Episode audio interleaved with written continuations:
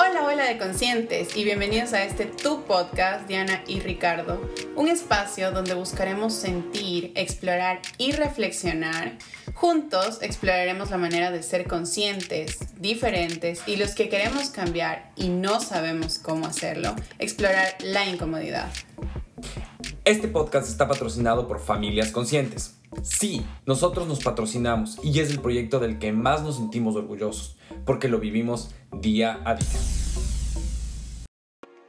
Hola, hola, conscientes, ¿cómo están? Este es un nuevo episodio y la verdad estoy muy feliz y sobre todo muy dichosa de tener a esta persona tan interesante que la verdad a mí me ha marcado mucho en la vida y creo que a ti también. Este, ella maneja un tema muy interesante para las mamás y bueno, para los papás también, porque creo que todos necesitamos entender un poco lo que es el concepto de ser una madre, de ser una mujer. Y la verdad, no puedo esperar más. Aquí está Ana, que tiene su página como Mamá con Amor. Hola Ana, ¿cómo estás? Hola chicos, qué rico esta invitación y poder compartir con ustedes este ratico. Muchas gracias. Chévere. Muchísimas gracias y de nuevo, gracias por estar acá. Y en lo personal, yo te digo, y te lo digo también a ti, es que básicamente a mí como hombre me ha servido muchísimo seguirte y, es una, y eres una de las personas que me ha enseñado cómo, y más que nada tomar como ejemplo de, cómo actuar en frente de mi hijo, porque buscaba mucho algo que me dé información de cómo actuar como padre y creo que la mejor manera de hacerlo fue acercarme a, a, a una madre para que me diga realmente qué es lo, cómo me gustaría actuar o cómo me gustaría estar.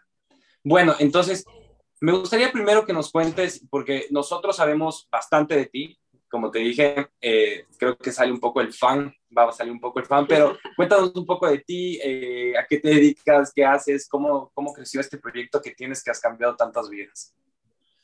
Bueno, digamos que actualmente tengo una comunidad en Instagram em, y en donde pues todo el tiempo comparto como mi vida de mamá, ¿cierto? No solamente pues como mis experiencias o mis retos diarios, sino también pues tratar de acompañarlos con información vigente eh, basada en disciplina positiva para adquirir habilidades de vida.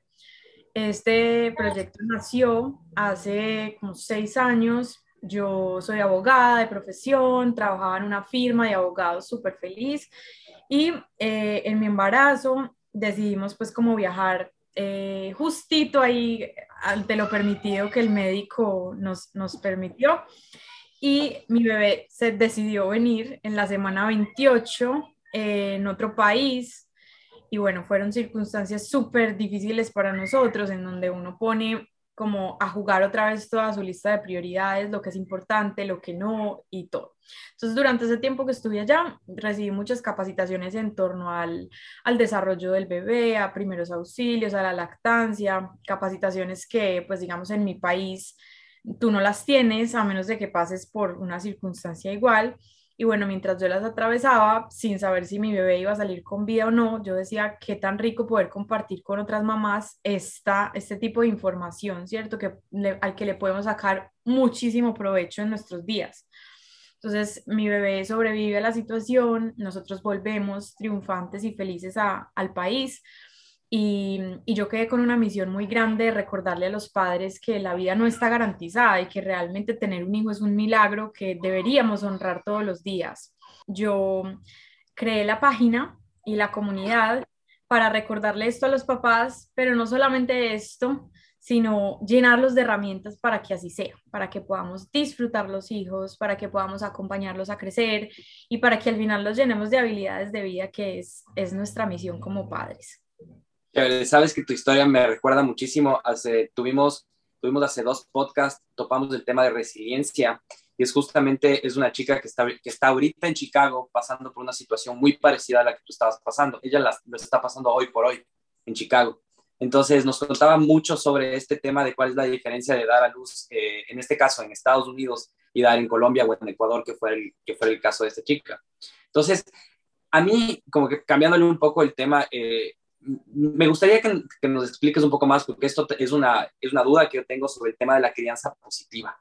Eh, Diana me lo dijo y me lo contó, es como que existen muchos tipos de crianza, pero la positiva tiene algo en especial. ¿De qué se trata o hacia dónde va la crianza positiva? Y manejo solo esa porque siento un poco que algo de la tradicional está también implementado en, en lo que tú muestras. Vale, vale. Em, o sea, es como que pensemos, a mí me gusta mucho ejemplificar como históricamente, ¿cierto? No solamente relaciones de padres e hijos, sino poder uno encapsular todas las relaciones que uno tiene dentro de sus filosofías o dentro de sus teorías. Entonces, digamos que antes, hace algunos años, nosotros manejábamos estructuras triangulares en todos los entornos a los que pertenecíamos, ¿cierto? Entonces, por ejemplo, en el entorno político había una autoridad que estaba en la cúspide de esa pirámide y luego estaban como sus súbditos abajo de ese triángulo y ellos se mantenían ahí sin eh, querer reemplazar a la autoridad porque la autoridad usaba métodos intimidatorios contra esos súbditos. Entonces, violencia, amenazas, eh, castigos físicos o psicológicos, y entonces todos sus súbditos se mantenían en esa base de la pirámide, pues ahí muy juiciositos, muy asustados, porque ahí estaba pues el líder. En la iglesia pasaba lo mismo, eh, en los colegios pasaba lo mismo, había un líder que también agredía eh, para, para amañar o para entrenar a sus súbditos. Y bueno, todo esto se mantenía, esas estructuras eran posibles gracias a la violencia y también pues al interior de los hogares había un papá que era la figura de autoridad que también pelaba, usaba, bueno, un montón de métodos que, que, ya pues no se usan, ¿cierto? Entonces con la adquisición de los derechos humanos, con la adquisición de los derechos humanos a nivel mundial y con la adquisición del respeto y la dignidad humana, esas estructuras desaparecieron en todas las estructuras de la sociedad, menos en la casa. Entonces ya hoy tú ves que ni en la iglesia, ni en la política, ni en las escuelas se le puede pegar a sus hijos, amenazarlos o intimidarlos, sino que entró a regir el liderazgo, que es una estructura que ya no es triangular, sino un poco más horizontal, en donde claro que sí hay una persona que dirige, que es norte, que es líder, pero ya no mantiene a esos súbditos eh, con métodos intimidatorios, sino que los convence de que así debe ser el orden y todos pues dan ideas, cuestionan las normas, pueden proponerse y así pues funciona ya hoy la sociedad. Pero ¿qué pasa dentro de casa? Que dentro de la casa sigue funcionando o queremos que siga funcionando esa estructura triangular, en donde los padres solo impartimos normas y los hijos solamente obedezcan. Pero esta estructura ya está obsoleta en el mundo real. Entonces lo que estamos viviendo es esa etapa de transición en donde esa estructura ya no funciona en el mundo real, pero queremos que siga funcionando en casa. Pero los chicos salen al mundo real a darse cuenta que lo que está en su casa no está en ninguna otra parte. Y entonces nosotros los cuestionamos y les decimos, pero ¿por qué te dejas mandar? ¿Pero por qué te dejas pegar del amiguito? Eh, o pero ¿por qué quieres mandar a tu amiguito y lo amenazas? Eso no está. Entonces, eh, estas nuevas olas de crianza, disciplina positiva, crianza consciente, crianza con apego, todas las que hoy existen, están en pro de sintonizar las estructuras de crianza con el mundo real, con las cosas que hoy sí nos funcionan en el mundo real, con el liderazgo, con las normas, con la disciplina, pero ya no por métodos intimidatorios, sino por los métodos con los que nos convencen y con los que operamos en el mundo adulto, que es el liderazgo. Yo creo que parte de todo esto, Ana nos cuenta un poco en su curso y me parece interesante porque va describiendo cada una de las cosas que acaba de decir y te va dando herramientas y mecanismos. Pero Ana, cuéntame una cosa, yo tengo una duda muy grande y creo que muchos de los que nos están escuchando lo hacen. ¿Cómo manejamos un berrinche? Sea la edad que sea, es un berrinche. Entonces es bastante difícil manejarlo y más si es en público. Claro.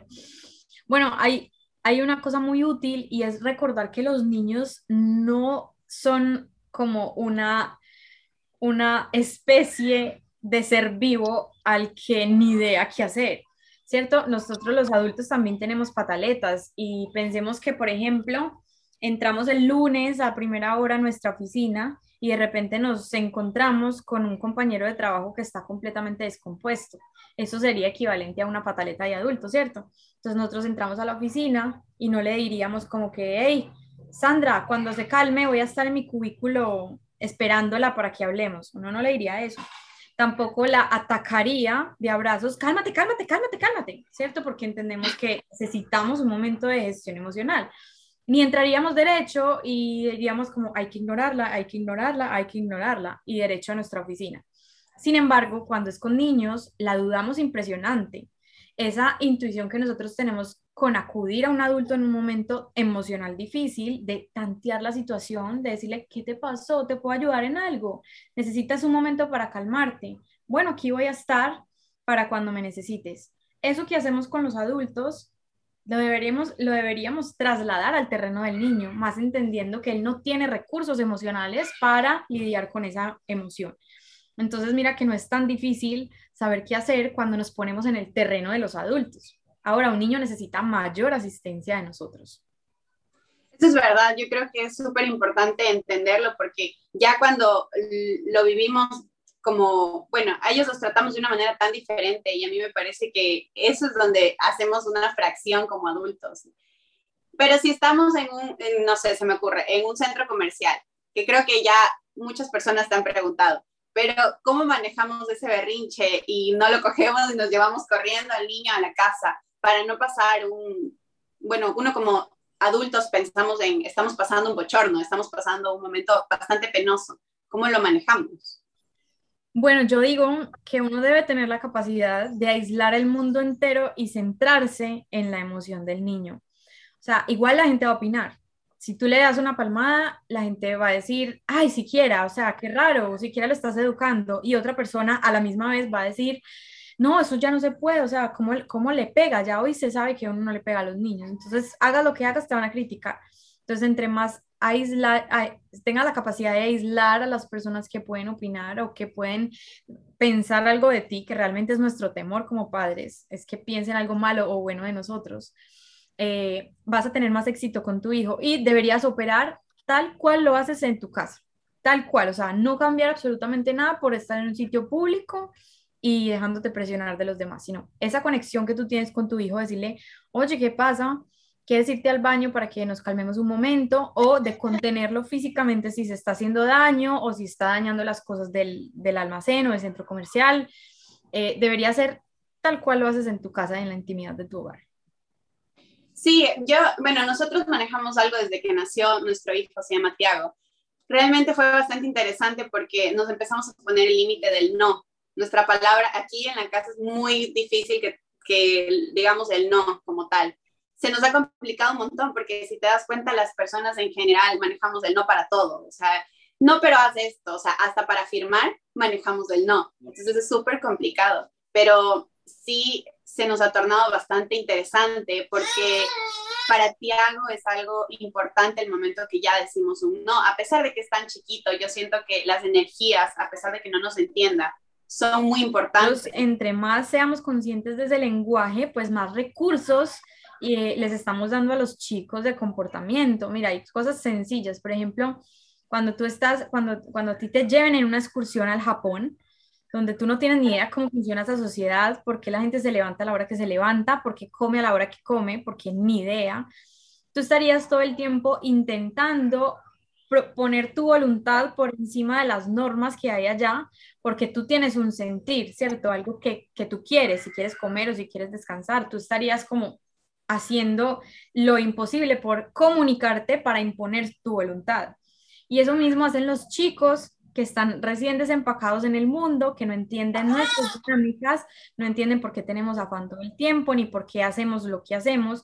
Ellos intentan imponer su voluntad sobre las cosas que para nosotros son obvias. Entonces, desde la comunicación es súper útil irles contando a los niños por qué hacemos lo que hacemos y qué esperamos de ellos, porque eso nunca se los decimos. O sea, es como que, vamos a entrar a un hospital, no grites, pero nunca le decimos, chiqui, espero de ti que en el momento en que entremos vamos a hablar muy pasito porque hay personas descansando.